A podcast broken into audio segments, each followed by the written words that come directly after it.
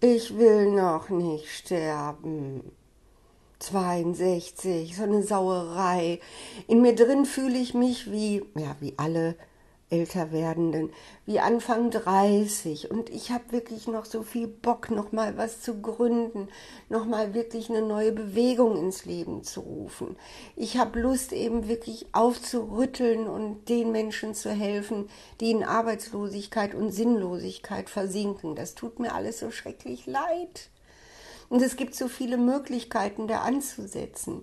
Und wir kommen jetzt nun mal in eine Zeit, in der durch den technologischen Fortschritt sehr, sehr, sehr viele neue Arbeitsplätze wegbrechen werden. Ne? Auch bei den Akademikern. KI kann immer besser rechnen als der Mensch. KI kann immer besser unzählige Fakten recherchieren als der Mensch. Da kann auch der Intelligenteste nicht mithalten. Er soll sich mal da nicht so wichtig nehmen. Das rächt sich. Naja, aber was ich nun weiß, ist, dass jeden Menschen Arbeitslosigkeit kaputt macht depressiv, ängstlich. Er fühlt sich ausgeschlossen aus der Gesellschaft. Also Mobbingopfer und Arbeitslose wachsen schon auf einem Holz. Und ich möchte weder das eine noch das andere. Ich möchte nicht, dass Menschen an ihrem Arbeitsplatz Mobbing erfahren, beziehungsweise über grausamste Überforderungen erfahren. Und ich möchte nicht, dass Arbeitslose jeden Morgen, wenn sie aufwachen, oder jeden Mittag, wenn sie aufwachen, ne, meine jungen Leute, die ich jetzt bei der BSG begleiten durfte, die äh, haben oft auch einen total verqueren Tages-Nacht-Rhythmus. Sie sind oft Gamer und spielen dann eben die halbe Nacht und mein Gott, denen geht's echt nicht gut, denen geht's echt nicht gut total verstört und, und depressiv, aber ist doch logisch. Das ist doch logisch. Wie soll man denn so einen Tag rumkriegen? Ich würde nach einer Woche schon verrückt. Ich kann ja noch nicht mal Urlaub leiden.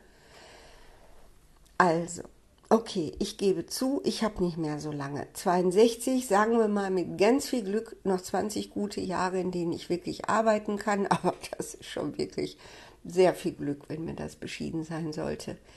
Aber ich möchte gerne jetzt die Zeit noch nutzen, die ich habe, wo ich mich nicht nur innerlich wie Anfang 30 fühle, sondern wo ich auch von meinem Körper her äh, nicht mehr so schnell bin wie früher, aber es läuft. Ne? Also es ist okay, ich bin gesund. Und diese Zeit möchte ich nutzen, um eben für diese Vision einzutreten, dass jeder Mensch das Recht auf Arbeit hat. Bedingungsloses Grundeinkommen, ja. Ich möchte nicht, dass Leute Angst haben, existenzielle Angst, wo soll ich wohnen, was soll ich essen und wovon soll ich heizen.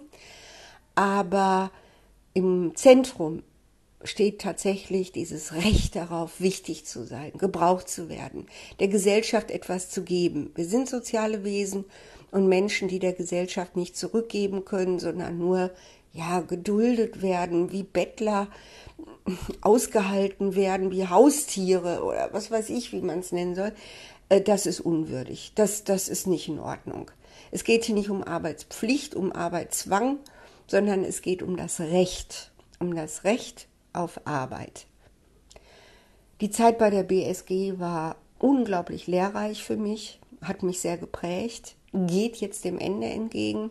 Ich bin also jetzt dabei, mich wieder selbstständig neu aufzustellen. Hatte ich mir ja gewünscht und jetzt ist es auch, ist es auch passiert und ich bin ganz aufgeregt und denke, Mensch, hoffentlich schaffst es. Aber ich freue mich auch. Ich habe es mir ja wirklich gewünscht.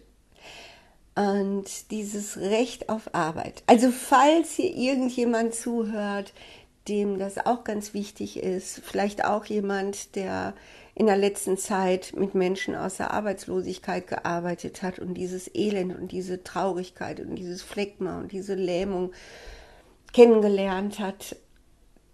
Ich bin da und ich bin für jede Inspiration dankbar. Ich gehe gerne hier in der Umgebung Dortmund, Wittenhagen auch mal einen Kaffee trinken und äh, um darüber zu sprechen. Aber wir brauchen jetzt tatsächlich eine Bewegung, mit dem Recht auf Arbeit. Dankeschön, auf Wiedersehen.